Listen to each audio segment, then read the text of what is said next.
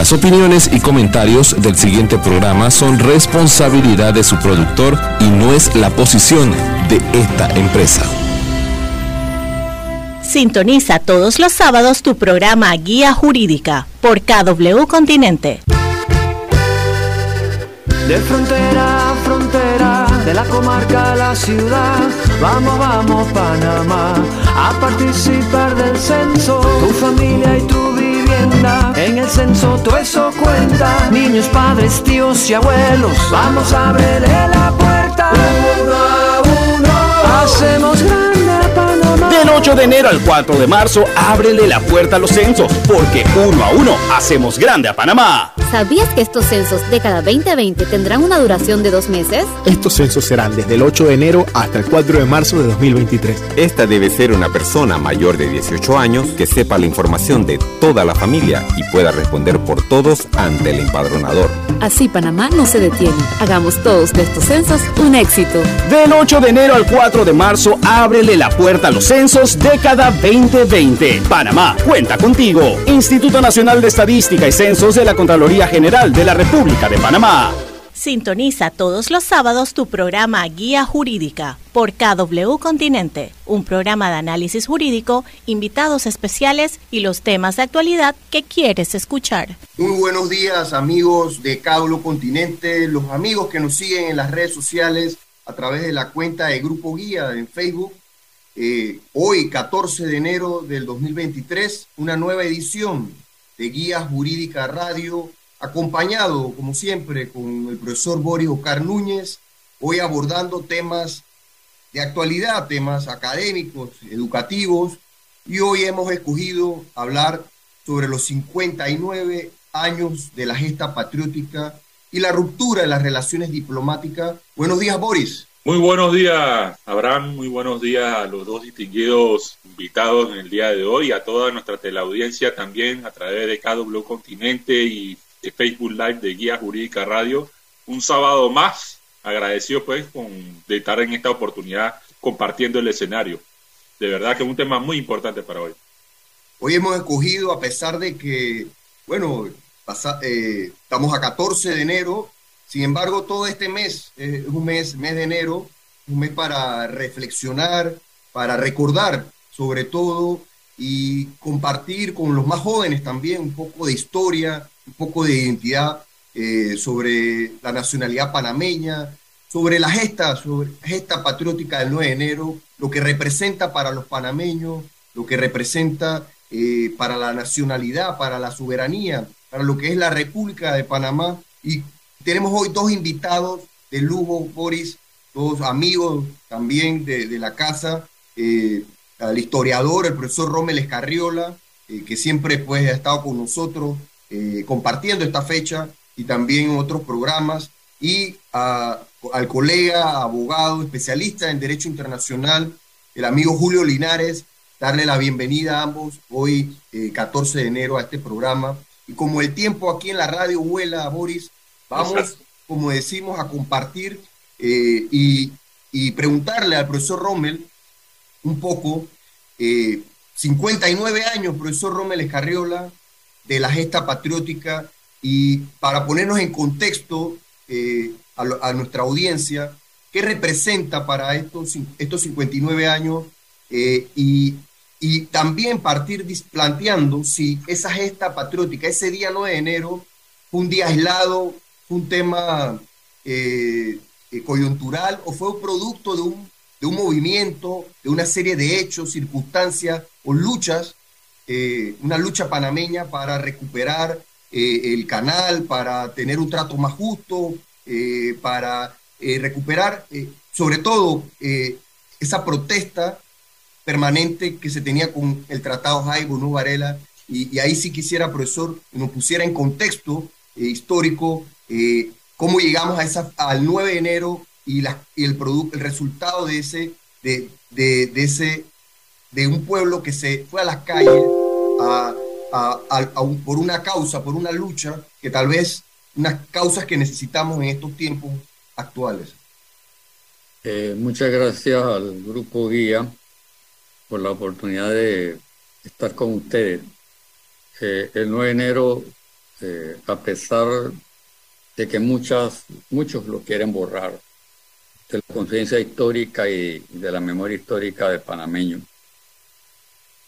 Y no hay más prueba que el intento de la eliminación de la materia de relaciones de Panamá con los Estados Unidos por una ex ministra de Educación, eh, donde lo hizo.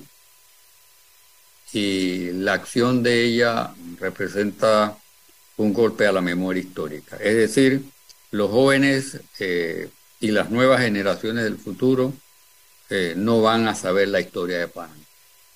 Vamos a clausurarle el camino a la liberación, al libre pensamiento, al desarrollo de la conciencia nacional y vamos a seguir siendo un pueblo sin dirección, eh, sin norte, sin visión de futuro, porque el futuro de todo país o toda nación se construye en base al pasado.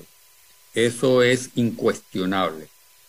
En base al pasado están las experiencias, eh, están los logros y están las victorias que cada nación, cada país o cada ha construido a través de su historia. Y historia es muy importante. Solo voy a tratar de hacer un resumen muy breve, porque lo que sería interesante es hacer una conversación aquí y solo le planteo los siguientes puntos. Eh, las relaciones de Panamá con los Estados Unidos no están circunscritas a el inicio de la República de Panamá, sino eh, a principios del siglo XIX, eh, cuando Colombia negocia con los Estados Unidos el Tratado Mayarino-Bigla y a través del artículo 35 le da el derecho a garantizar eh, o el libre tránsito por las ciudades de Panamá y Colón.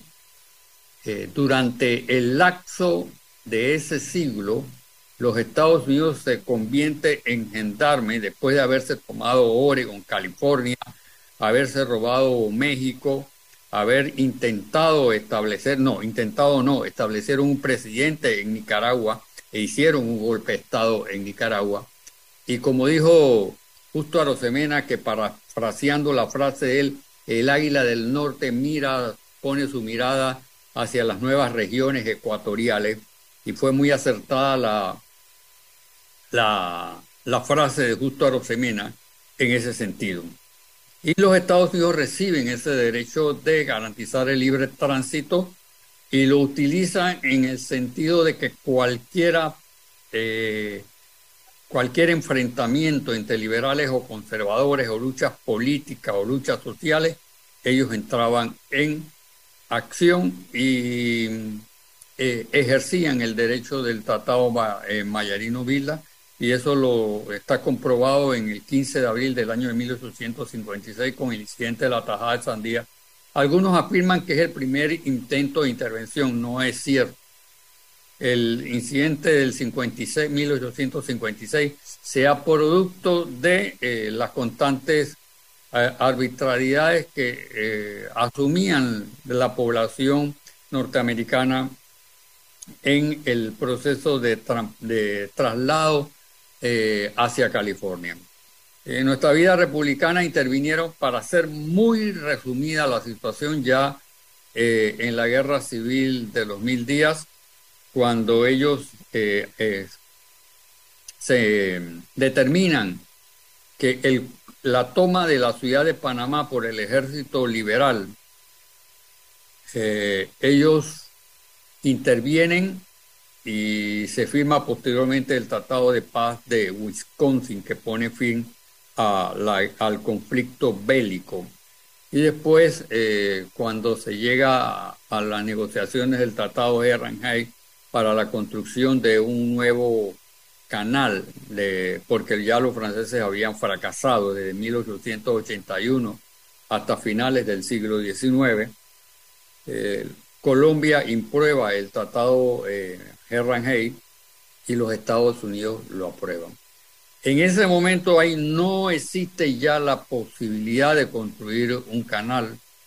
Y sin embargo los Estados Unidos, como creo que ya yo lo he dicho en otro programa anterior que tuve con ustedes, eh, los, los, estadounidenses apoyaron siempre a los Estados Unidos en detrimento de la justicia social, el desarrollo económico que nosotros podíamos tener en nuestra franja calanera a favor de los Estados Unidos. Pero como ya Colombia eh, la había cerrado la vía de la negociación, ellos entonces deciden apoyar a Panamá. Y no voy a entrar en los detalles porque son muchos, muchos detalles de negociaciones que se llevaron a cabo eh, con el Departamento de Estado y con el presidente de los Estados Unidos. Eso lo voy a obviar. Pero sí le manifestarles que entonces hay un acuerdo de los Estados Unidos para apoyar la independencia de 1903 y desembarcan barcos en el Pacífico y en el Atlántico para impedir que eh, las tropas colombianas eh, lleguen a la ciudad de Panamá y se quedan solo estacionados 500 efectivos en la ciudad de Colón. Toda la vida republicana, y nada más hay que ver el tratado Kelos Alfaro, eh, cuyo negociador fue Ricardo J. Alfaro, que incluso querían introducir una cláusula, eh, los Estados Unidos querían introducir una cláusula que en el momento en que los Estados Unidos estaban en conflicto con cualquiera potencia o país o nación o pueblo, nosotros teníamos que ser copartícipe con los Estados Unidos de eh, las diferencias que ellos tenían y por eso eh, eso es uno de los puntos fundamentales porque el tratado que los Alfaro fracasa, después viene la lucha inquilinaria del 25, donde el presidente Chiari, que es el padre que, eh, del, del presidente que tuvimos en el 64, pide la intervención norteamericana a la huelga inquilinaria de 1925 y las fotos están todavía presentes donde se ven a los estadounidenses en el parque de Santana y en el parque catedral con, su, eh, con sus arreos de combate porque el presidente de la República le permitió. Entonces yo considero que hay dos tipos de intervenciones de los Estados Unidos. Las intervenciones no solicitadas y las intervenciones solicitadas como el caso del 25 eh, y las eh, intervenciones no, eh, no solicitadas. Pero vamos a llegar ya concretamente a, a la vida republicana. los sucesos de 1958, que nada más lo menciono, no voy a entrar en eso para darle la oportunidad a hacer un conversatorio aquí, que yo creo que es lo más prudente y es lo más necesario en estos momentos se dan los sucesos del, año de 1958, donde el estudiante José Manuel Araújo muere por, una bomba lacrimógena y posteriormente se sucede al año siguiente la lucha, eh, la siembra de banderas en la zona del canal. Para entrar al canal los estudiantes entraron ensacados. Parece pueril y parece innecesario mencionar esto, pero es significativo porque entrar en ropa civil inmediatamente eh, los policías sonedistas lo iban, lo iban a detener. Así que los estudiantes, por eso que verán la fotografía, que todos los estudiantes están vestidos en sacado, con saco, formalmente, para burlar la seguridad de eh, la policía eh, norteamericana y poner entonces sembrar bandera. El año del 64 es muy importante y llego directamente al 64, porque el 7 de enero de 1963, un año antes de los sucesos, se establece una comisión entre el presidente Kennedy y el presidente Roberto F. Chiari para que la bandera norteamericana, para que la bandera panameña sea izada en todos los sitios que va a ser izada la bandera panameña. Ese fue un acuerdo el 7 de septiembre y días posteriores, el 10 de noviembre, se pone, eh, se, firma finalmente ese acuerdo. Eh, quiero hacer una aclaración frente a ese acuerdo.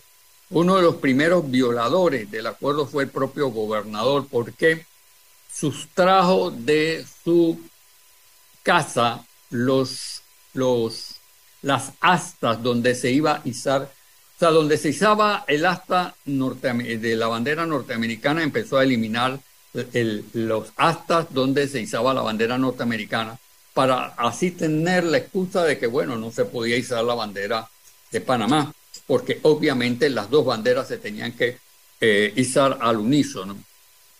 Entonces, eh, tenemos un conflicto. Primero hay una responsabilidad, eh, no sé si podía llamarla jurídica, ustedes me dirán que son abogados, de poder cumplir ese acuerdo del 7 de enero. Y eh, en Gamboa, específicamente entre el 7 y 8 de enero, hay conflictos en Gamboa con un sargento Carton Bell que eh, él declara a sí mismo, mientras él sea sargento en Gamboa, él va a impedir que la bandera norteamericana sea izada, la bandera de, los, de Panamá sea izada en la zona del canal. Y ocho colegios, ocho colegios secundarios de eh, la zona del canal eh, van a plantear la posición de que ellos no van a aceptar que la bandera de Panamá sea izada en la zona del, del canal. Y el embajador ya no puede hacer nada porque él fue el principal culpable de haber eliminado los astas, las donde se iban a izar la bandera. Es decir, él quedó sin autoridad, él mismo se, se desautorizó. Por eso que posteriormente el gobernador, que además era general de los Estados Unidos, eh, sea, general, él, eh, no podía tener control sobre la población civil. Incluso hubo manifestaciones de padres de familia y, estadounidenses a eh, la casa del gobernador. Voy a ir un poco más rápido, pero sí me interesa y me permitirán leer muy rápidamente la nota de del, del 10 de enero de 1963 que dice lo siguiente.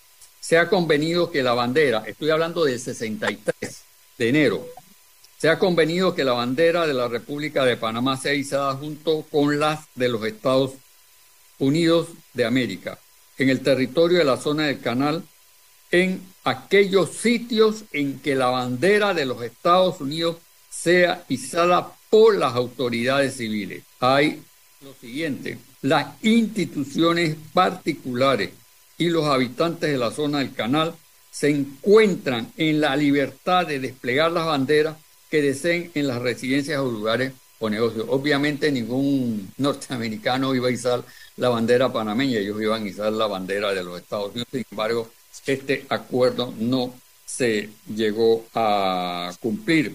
Entre los, entre el, el, hecho de la exacerbación, y no me quiero, estoy viendo cuántos minutos, ya, ya llevo muchos minutos. Eh, solo voy a leer, ah, además hay dos notas, dos notas que sí no quiero obviar porque estas notas prácticamente no, no son conocidas son las notas del 8 de septiembre de 1961. Mire, ya hablamos del 62. Entonces hay una, hay una nota del 61, del 8 de septiembre, que le dirige el presidente Chiari al presidente John F. Kennedy. No voy a leer la nota, pero él le explica en esa nota las, eh, las, las fricciones que estamos viviendo los panameños desde eh, que se construye el canal. Y hay una nota del 17 de mayo, hay otra siguiente nota del 17 de mayo de 1962, donde eh, eh, Chiari le pide a um, el presidente Kennedy que él desea viajar a los Estados Unidos a poner ya punto final, bueno, eso no lo dice él, pero Así yo lo interpreto, poner eh, eh, eh, punto final a los sucesos y a las diferencias entre los Estados Unidos y Panamá. bueno, yo quedo aquí. Muy bien, profesor, nos puso en contexto, nos hizo todo un viaje en el tiempo, de, cómo llegamos al, 9 de enero, una, una, fecha marcada por sangre, por, dolor, tuvimos, se habla de más de 22 muertos, heridos, eh, una serie de sucesos que al final eh, marcaron en la historia un día eh, de luto y de lucha sobre todo lucha por la soberanía y la nacionalidad. Y yo ahí voy a, queremos conversar con nuestro invitado Julio Linares, pero vamos a una primera pausa, primera pausa, y regresamos para ponernos a hablar un poco sobre ese acuerdo Kennedy-Chari y sobre todo destacar si eh, hubo muchos esfuerzos previo al 9 de enero, producto de la insatisfacción eh, de ese tratado Jaime Nuevo Arena. Adelante, Aurelio. Martina tiene 8 años, mamá tiene 58, la casa es propia, pagamos 8 dólares de agua. Pablo, ¿qué haces? No estás publicando eso en internet, ¿cierto? Claro que no, mamá. Estoy practicando para ser un informante adecuado para los censos de cada 2020. Mientras tú trabajas, yo me pondré a contestar todas las preguntas cuando venga el empadronador. Porque soy mayor de edad. Mamá, estoy pilando. ¡Wow! Pero ese día estaré en casa y yo puedo contestar todo. Mamá, es que esta vez los censos durarán dos meses. Y no creo que te quedes los dos meses aquí en casa. Ay, hijo. Gracias por ser el informante adecuado. Pero porfa, mi edad solo se la compartes a ellos. Del 8 de enero al 4 de marzo, ábrele la puerta a los censos década 2020. Panamá cuenta contigo. Instituto Nacional de Estadística y Censos de la Contraloría General de la República de Panamá.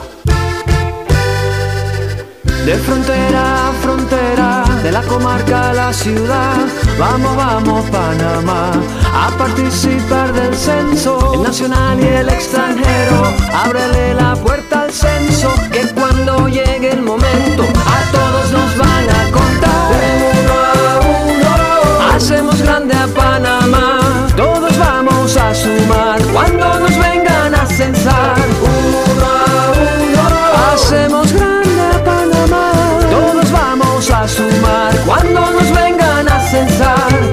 8 de enero al 4 de marzo, ábrele la puerta a los censos, porque uno a uno hacemos grande a Panamá. Hacemos grande a Panamá. Todos vamos a sumar cuando nos vengan a censar. Uno a uno hacemos grande a Panamá. Todos vamos a sumar cuando nos vengan a censar. Sintoniza todos los sábados tu programa Guía Jurídica por KW Continente, un programa de análisis jurídico, invitados especiales y los temas de actualidad que quieres escuchar. Programa eh, de hoy, 14 de enero, hablando sobre los 59 años de la gesta patriótica y también queremos resaltar sobre la ruptura de las relaciones diplomáticas. El profesor Rommel Escarriola hizo un, recuento histórico eh, de todo ese, ese, ese resultado de esos momentos históricos que llevaron al 9 de enero del 64 eh, y sobre todo la comunicación del presidente Chari con, con el presidente Kennedy. Quiero destacar el acuerdo, había un acuerdo entre Panamá y Estados Unidos para poder izar en todos los sitios públicos una, la bandera, donde se, se hice la bandera norteamericana, se puede izar la bandera panameña. Y ahí yo quiero entrar y, para, hay muchos jóvenes, Julio, que no saben eh, o no conocieron que vivimos, eh, con, tuvimos la presencia norteamericana, que tuvimos ocupación de una franja eh, de, más de 5 kilómetros, tuvimos bases militares con presencia norteamericana en Panamá, tal vez muchos de estos jóvenes aún no lo recuerdan, sin embargo, eh, cinco millas de largo, quiero aclarar, cinco millas de largo durante, eh, de cada lado del canal de Panamá era la ocupación en ese momento.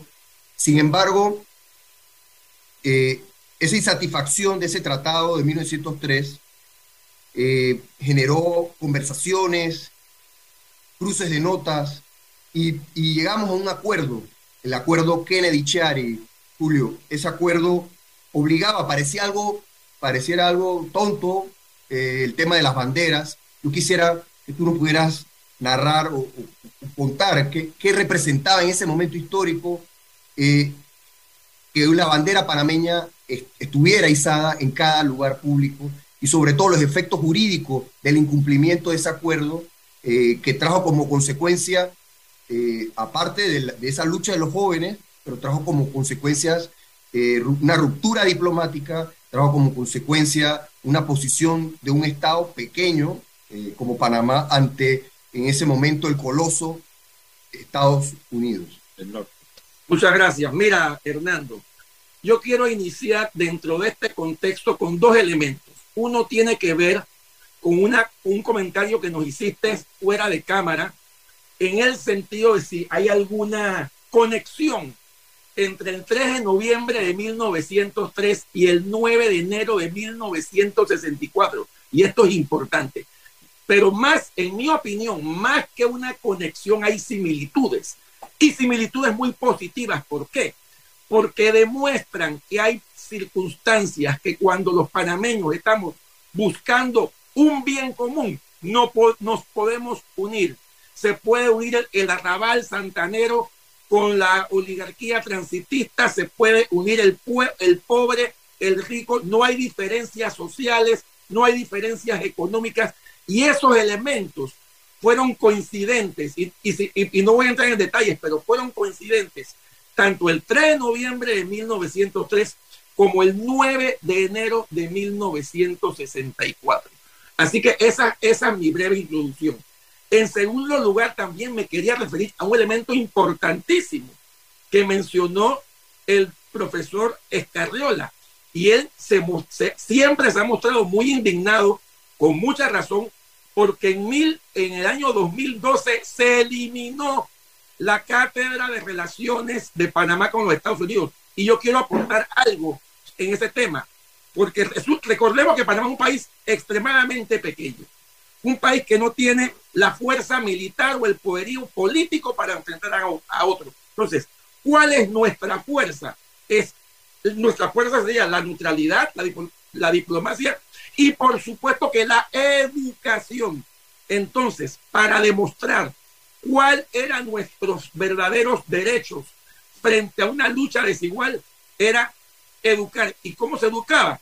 En ese entonces, eh, un diputado redactó y presentó el proyecto de ley de la Cátedra de Relaciones de Panamá con Estados Unidos, que fue, que fue aprobada mediante la ley 31 del 29 de enero de 1963, incluso antes del 9 de enero de 64. Ahora, desde el punto de vista del amor filial, mi orgullo es que el diputado que presentó y redactó esa ley fue el doctor Julio Linares, mi padre. Así que yo quería aportar ese elemento eh, por el hecho de que ya el doctor Escarola también se había referido a él. Y es cierto, fue derogada en 2012. Ah, tres años después fue nuevamente acogida y, presentada y, está vigente lo que sucede que hubo un decreto de inconstitucionalidad que eliminó la obligatoriedad de la cátedra, pero por lo menos existe. Entonces, la, la intención ahora es tratar de que sea obligatoria, pero bueno, es otro tema y no voy a entrar en, los detalles porque sería de nunca acabar. Quiero también señalar lo siguiente, porque yo, yo, yo vislumbro el, el 9 de enero dentro de tres conceptos importantes, que son evitar, lograr la neutralidad, lograr la soberanía y, e, e impedir la perpetuidad, porque el, el, el, tema de todo, acordémonos de algo, el tratado Jaibuno Alía que decía, que los Estados Unidos actuarán como si ellos fuesen soberanos, como si ellos fuesen soberanos. Ahora, ¿qué pasó? Como el, como el grande se come al chiquito, resulta que ellos actuaron no como si ellos fuesen soberanos, pues, actuaron como soberanos y hacían lo que les daba la gana. Había un tema, no había un tema de soberanía que era lo más importante, había temas de estampillas, había tema del idioma, había tema de execuatos, eh, ejecución de sentencias extranjeras, había un tema, ah, el, tema de los, de los comisariatos. Panamá no tenía derecho a nada, teníamos una, un estado, no, ni siquiera una colonia, ese era un estado, eh, de hecho era un estado norteamericano eh, dentro, de, dentro de Panamá. Y todo esto fue creando la animadversión a través de, la, de, la, de lo que ya ha hablado el doctor Escarrola. Yo me refiero más, más, más de cerca a la operación soberanía del 58 y la siembra de bandera del 59, que fueron los, tal vez lo, más exacto. Pero desde el punto de vista jurídico, y entrando un poquito a tu pregunta puntual, desde el punto de vista jurídico, en, como en, una relación bilateral, yo diría que el elemento más cercano fue precisamente el acuerdo Chiari-Kennedy, porque ese acuerdo Chiari-Kennedy lo que permitía, y como, y, y sí, aunque parezca una cosa trivial, que no lo es, porque ese elemento trivial fue lo que generó el 9 de enero, permitía que la bandera panameña fuese izada al lado de la norteamericana, excepto en las bases militares y excepto también en los, en los buques que transitaban el canal. Y efectivamente, ya lo dijo eh, doctor Carrera, el que hizo el gobernador Fleming, bueno, para no izar la bandera panameña, sencillamente no izaba la norteamericana. Y eso trajo, eso trajo rabia en los Onians. Entonces los Onians, desobediendo, desobedeciendo al propio senador Fleming, comenzaron a enarbolar la bandera norteamericana, pero sin izar la bandera panameña. Y ese, ese, ese, ese fue el concepto inmediato que genera el 9 de enero de 1964.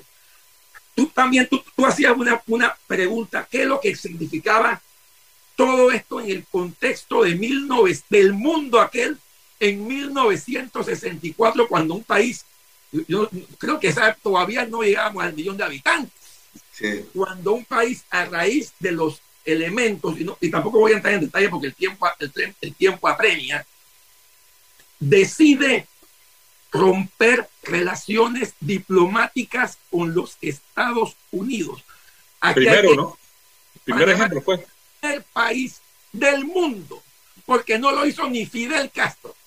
No lo hizo ni Fidel Castro. Panamá fue el, el primer país del mundo en romper relaciones con el coloso del norte.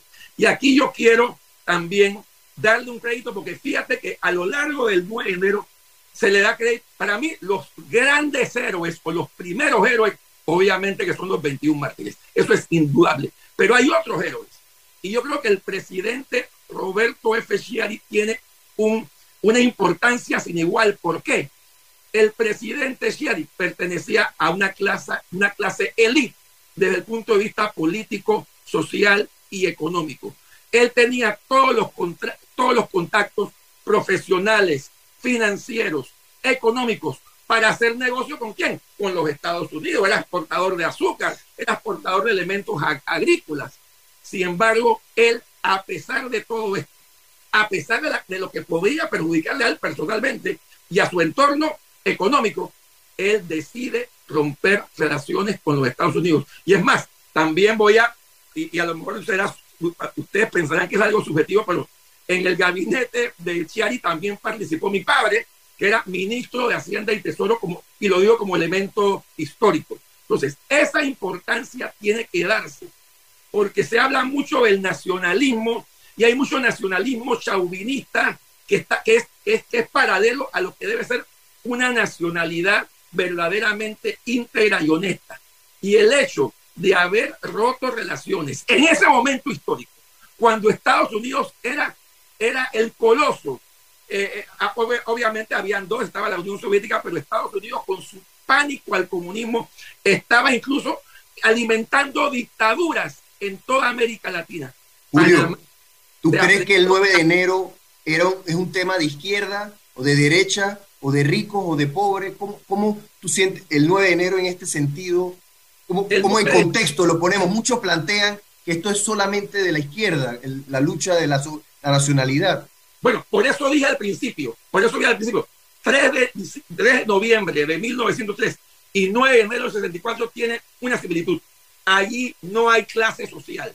Allí se juntó el arrabal con la oligarquía transitista. Ahí se, ahí, se juntó un presidente Chiari con el pueblo panameño, con el pueblo que puso 21 muertos en la calle.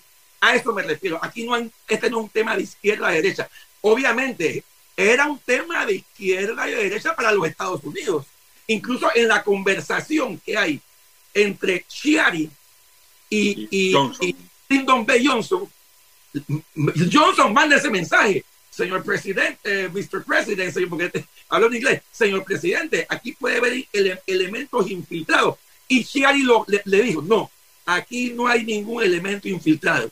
Aquí lo que hay es una permanente eh, problema en el sentido de que las verdaderas causas de conflicto es el tratado de 1903 y ese tratado tiene que ser eliminado. Chiari lo pateó un momento. Es más, cuando ustedes empiezan a oír la conversación, Lyndon Johnson no paraba de hablar hasta que ya dijo, por favor, puedo hablar, puedo hablar, porque, eh, eh, eh, porque ese fue el contexto de la, del, momento. O sea, el presidente Chiari estaba claro en qué, en que las causas de conflicto no eran ningún elemento subversivo ni ningún elemento comunista o de izquierda. Las causas de conflicto era el tratado Jaibuno Varida que había, que tenía que ser abrogado. Y, y, el, y la importancia del 9 de para terminar, es que a partir de esta fecha se inicia con la firma el 3 de, el 3 de abril de la, del acuerdo Moreno-Bunker, se inicia la etapa abrogacionista del Buno Varila. Así que lo dejo eh, por, hasta ahí por ahora para continuar en el Gracias. Boris. Sí, no, pues, de verdad que el contexto jurídico del marco de los tratados, del acuerdo Chiari Kennedy, de verdad que eh, es como la, la, punta del iceberg que definitivamente comienza ese estallido ya en proceso a, a que culmina en el 9 de enero. Y yo creo que eh, eh, esta, esta relatoría que ambos profesores, todos nuestros distinguidos invitados nos han eh, obsequiado, pues nos pone en perspectiva la importancia que tuvo esa gesta, tanto de los, del pueblo, como, como bien se señala, pero también como nuestras autoridades, nuestros, nuestros gobernantes, porque eso también hay que resaltarlo. Yo creo que se conjugó la, la, la identidad nacional que tantas veces nosotros eh, buscamos y ese fue, ese, ese 9 de enero fue la síntesis para poder observar ese rostro panameño que realmente tanto queremos eh, resaltar durante todos estos años, ¿no? Así que esta relatoría yo creo que hay que es una pieza de oro que hay que conservarla para siempre, ¿no? Yo creo que ahora es el momento, Abraham, del Pues- cambio. Eh, quisiera primero, brevemente, para, para el cambio, antes del cambio, el profesor Escarriola, eh, profesor, eh, los protagonistas de- del- del 9 de enero, eh, podemos definitivamente los mártires, los heridos, eh, pero usted qué, qué, qué pudiéramos incorporar, en, qué podemos resaltar de los protagonistas de, de esa fecha, profesor. Bueno, los protagonistas son claramente los eh, institutores. Los jóvenes, profesor, el rol de los jóvenes. ¿sí? Eh, los jóvenes. Y si hacemos un paralelo con la conciencia de los jóvenes de hoy, con la conciencia de los jóvenes del pasado, vamos a caer en un abismo.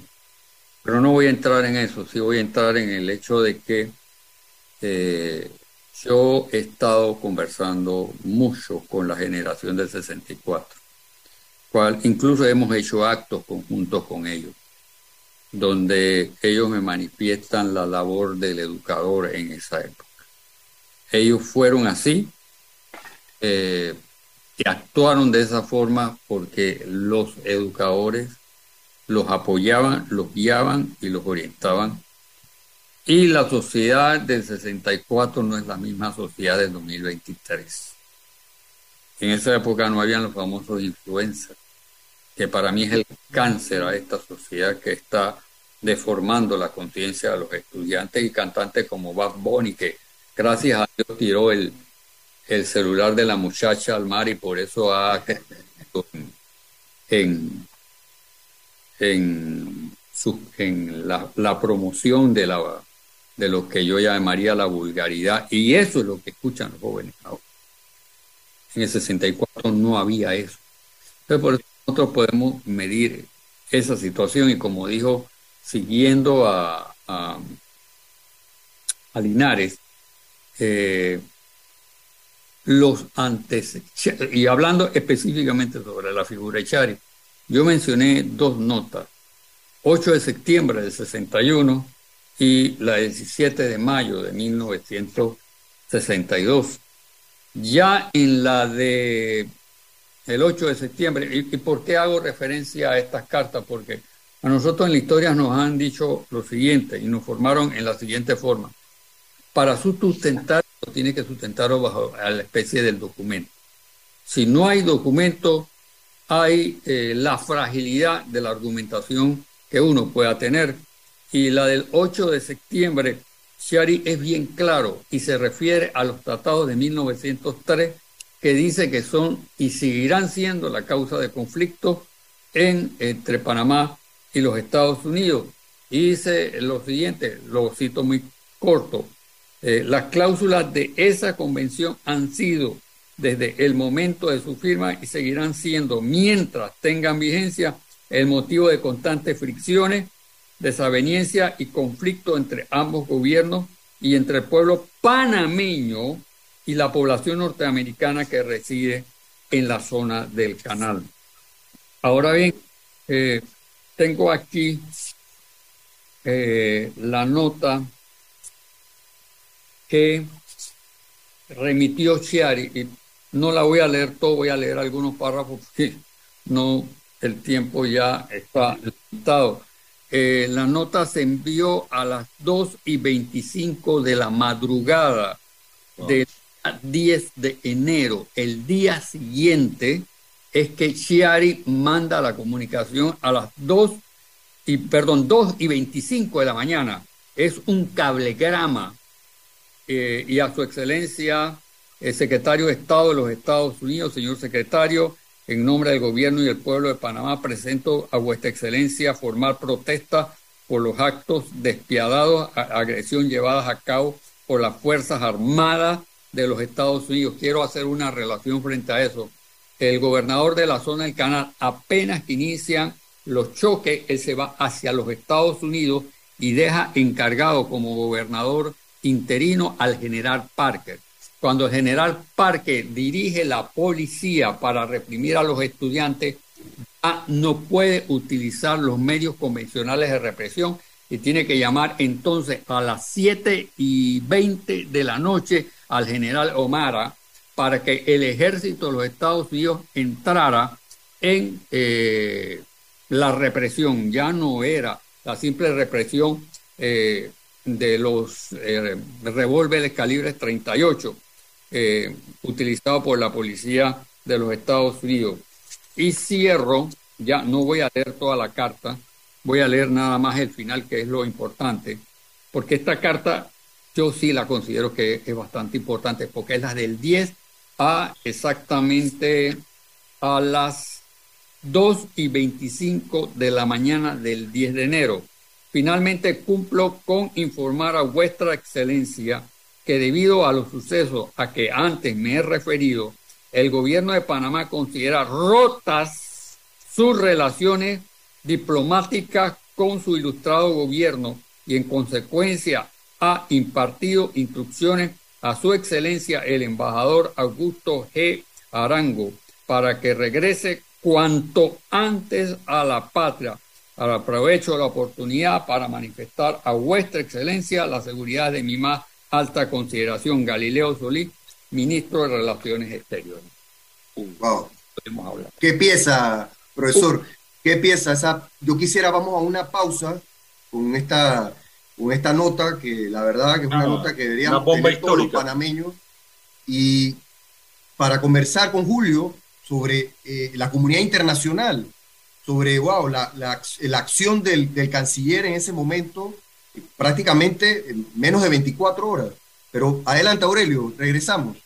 ¿Sabías que estos censos década 2020 tendrán una duración de dos meses? Estos censos serán desde el 8 de enero hasta el 4 de marzo de 2023. Esta debe ser una persona mayor de 18 años que sepa la información de toda la familia y pueda responder por todos ante el empadronador. Así Panamá no se detiene. Hagamos todos de estos censos un éxito. Del 8 de enero al 4 de marzo, ábrele la puerta a los censos década 2020. Panamá, cuenta contigo. Instituto Nacional de Estadística y Censos de la Contraloría General de la República de Panamá.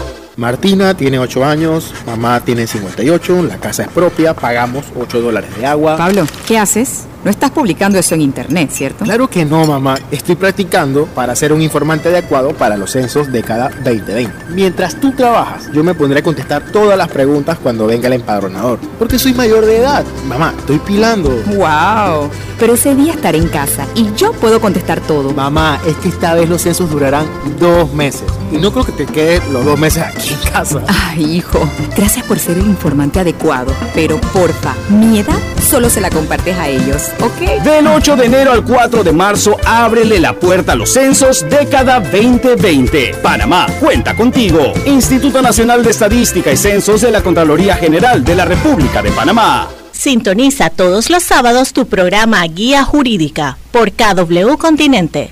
De, de vuelta en su programa Guía Jurídica, eh, estábamos conversando con los amigos de las redes sociales eh, y también muchas preguntas, comentarios. Julio, eh, definitivamente esa pieza, esa nota, wow, para mí impresionante. Si yo me transporto en el tiempo, un canciller, esa comunicación, la conversación cuando yo escuché la conversación del presidente Chari con, con, el presidente Lyndon Johnson, a mí yo sentía que, wow, me sentía un orgullo patrio, ¿no?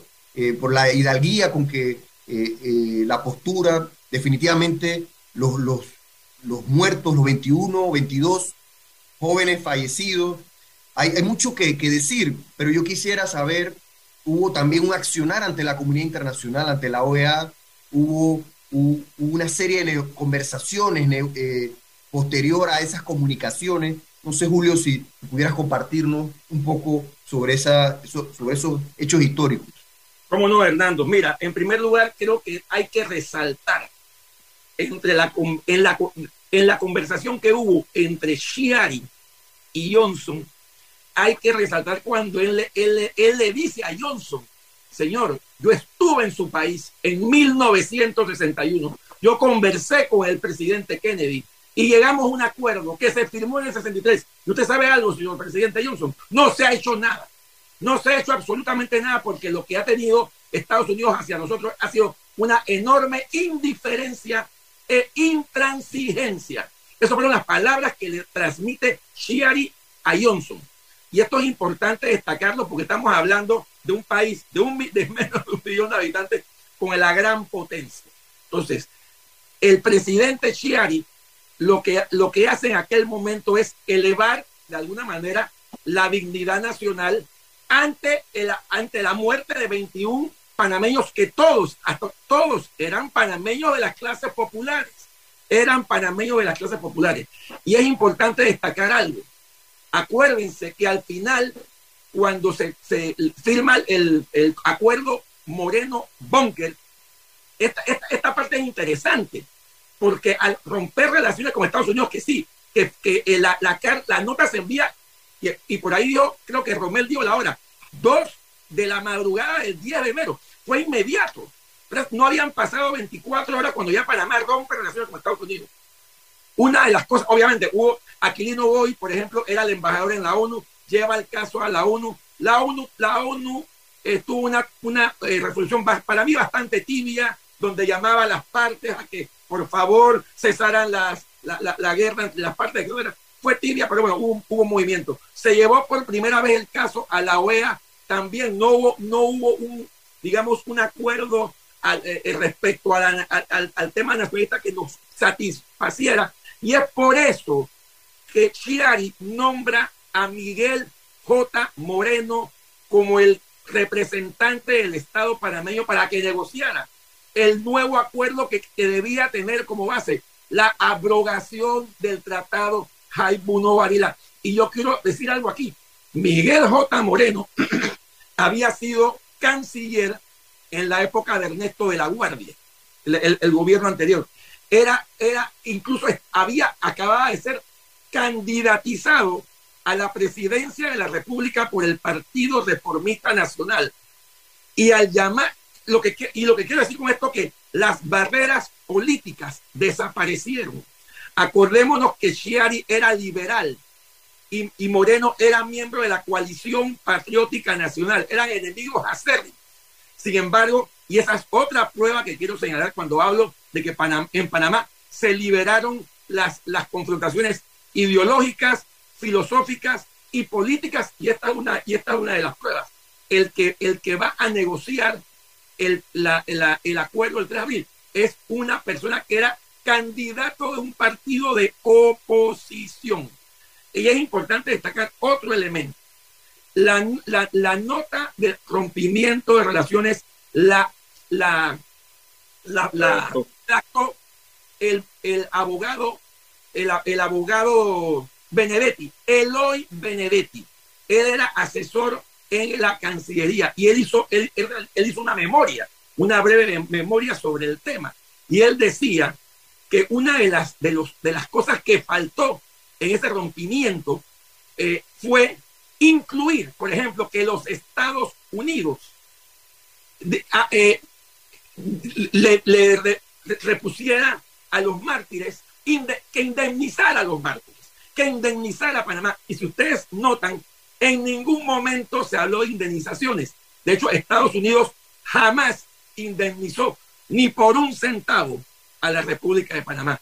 Se lograron otras cosas, ok, se logró el tema de la soberanía, recuperamos el canal, porque hay que ver que lo logrado, la firma de los tratados del 77, del 7 de septiembre del 77, es una lucha de generaciones donde se puede decir que el antes y el después fue a partir del 9 de enero pero nunca se habló de indemnizaciones ni a los muertos, ni a los sobrevivientes, ni a los heridos. Y lo interesante es que Eloy Benedetti señala en esa nota explicativa que escribe años después, porque fue él el que redactó la, el, documento de rompimiento de relaciones diplomáticas, él lo que dice que por un tema patriótico de estrategia se tuvo que dejar por fuera las indemnizaciones pero no fue un tema ético, fue un tema que no, no fue un tema ético. Entonces, al no haber, al no haber nosotros solicitado indemnizaciones para nuestros mártires, ha sido el Estado panameño que a lo largo de un tiempo muy extenso pareciera que algo está retribuyendo a esas familias, todas de, que, que pertenecen a las clases populares. Este, quiero dejarlo ahí por ahora porque yo sé que yo creo que eh, prácticamente eh, se nos acabó el tiempo, Julio. Vamos a tener que hacer otro programa. Eh, hay muchos aspectos que abordar. Yo quisiera que el profesor Escarriola en un minuto o en, o en 45 segundos pudiera darnos alguna reflexión para el 2023, para el, para el país. Una, algo, algo muy breve, profesor, porque ya, ya nos quedan dos minutos. Adelante. Bueno, eh, yo quería hacer una reflexión, pero antes de la reflexión yo quisiera leer eh, el la autopsia. De, yo tengo el documento de todas las autopsias que se hicieron a los mártires y de los baleados. Ascanio Rosemena, masculino, 20 años, panameño, residente en la calle 15, eh, muerte el 9 de enero de 1964 a las 7 y 30, cadáver adulto de sexo masculino nativo, de buen estado nutricional, cabello crespo negro, peso 125 libras, estatura 1 metro 61. Presenta herida penetrante de proyectil de área de, eh, de arma de fuego en la región del toide superior del brazo derecho de 9 milímetros de diferencia. En el emitoras derecho encontramos 3.000 cc de material hemático, pulmón derecho, presenta una amplia perforación por proyectil de arma de fuego en el lóbulo superior de la que lo atraviesa oblicuamente de arriba hacia abajo, de derecha a izquierda, aorta. La aorta fue atravesada por el mismo proyectil que atraviesa el pulmón, encontrándose el proyectil en ángulo eh, eh, costo diafragmático izquierdo. Qué mejor reflexión que frente Definitivamente que los jóvenes eh, y el pueblo en sí eh, fue una lucha del, pueblo panameño y, yo quiero destacar de, sobre todo de los jóvenes, de los institutores. Y ahí es donde yo quisiera, para el último minuto que me queda, profesor, pues eh, destacar eso, pues, y, y que hoy tal vez ya recuperamos el canal, ya recuperamos la soberanía, la nacionalidad, pero hoy tenemos nuevas nuevas luchas, nuevas barreras, que es la desigualdad, eh, que es el, desarrollo eh, sostenible del, pueblo panameño, eh, y, pues tenemos metas como el seguro social, que yo creo que sería es una tarea de, todos, sin clase social, sin, indistintamente el partido político, son temas que, que tenemos que enfrentar como panameños. Yo quisiera, yo ya sería en 20 segundos, profesor Carriola, su reflexión final. En 20 segundos le digo, lo primero que yo le puedo decir es la recuperación social del canal. Acabo de ver un video que cerca de la isla Nao y Flamenco han puesto un retén y han cedido una parte del territorio a una compañía, creo que es extranjera. Para mí es la gran burla y el gran respeto a la conciencia nacional haber cedido. Oiga, Panamá es para los panameños y no para el gobierno de turno, sea quien esté. Ahí cerca. Julio, Julio, para, para culminar. Eh, sí, muy breve. Mi, mi, mi, primero, manifestarme totalmente de acuerdo con lo que acaba de decir el doctor Escarriola y termino con, una, con esta reflexión porque me encantó algo que, algo, algo que dijeron uno de ustedes. Identidad, alguien habló de la identidad nacional. La identidad, la identidad nacional es el sentimiento por el cual a través del nacionalismo, que es un comportamiento, se va a defender la nacionalidad, que es una condición. Son tres elementos muy conectados, pero son diferentes. Y explicarlo sería tema de otro programa. Pero quiero sentar eso. ejerzamos la nacionalidad defendida a través del nacionalismo pero con un intrínseco, una intrínseca identidad nacional. Ese es mi reflexión. Profesor, ¿se le quedó algo? Vi que se le quedó algún, algo en el tintero. Bueno, eh, yo dije, eh, vayan al y ahora mismo. Están los edificios cayéndose. Cayéndose. Esos edificios no pueden ser para escuelas de pintura y de niños, para escuelas de resocialización social, ¿O es que quieren que esos edificios caigan para que cierto sector económico entonces los compre baratamente?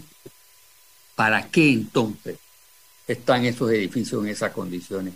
Y yo creo que hay una un sentido o un hecho a propósito y lo están haciendo a propósito para que eso no revierta al pueblo. Y el punto principal, y termino así, es la recuperación social del canal de Panamá. Ya no con los gringos, sino contra eh, algo panameño, definir son nuestros verdaderos intereses y es recuperación social. Hay la reivindicación social del eh, canal, de todas las áreas revertidas, no solamente el canal, y sobre todo donde el pueblo se sienta parte, partícipe de todo lo que representó la lucha generacional de jóvenes de, y de muchos eh, sucesos históricos que hoy hemos narrado. Con eso terminamos, con estas conclusiones, con estas recomendaciones. Nos vemos el próximo sábado con otro programa. Muchas gracias a nuestro invitado y a todos. Gracias, Julio. Gracias, profesor Carriola. Nos vemos. Bien, gracias a ustedes. Guía Jurídica. Sintonízanos todos los sábados por KW Continente. Te esperamos.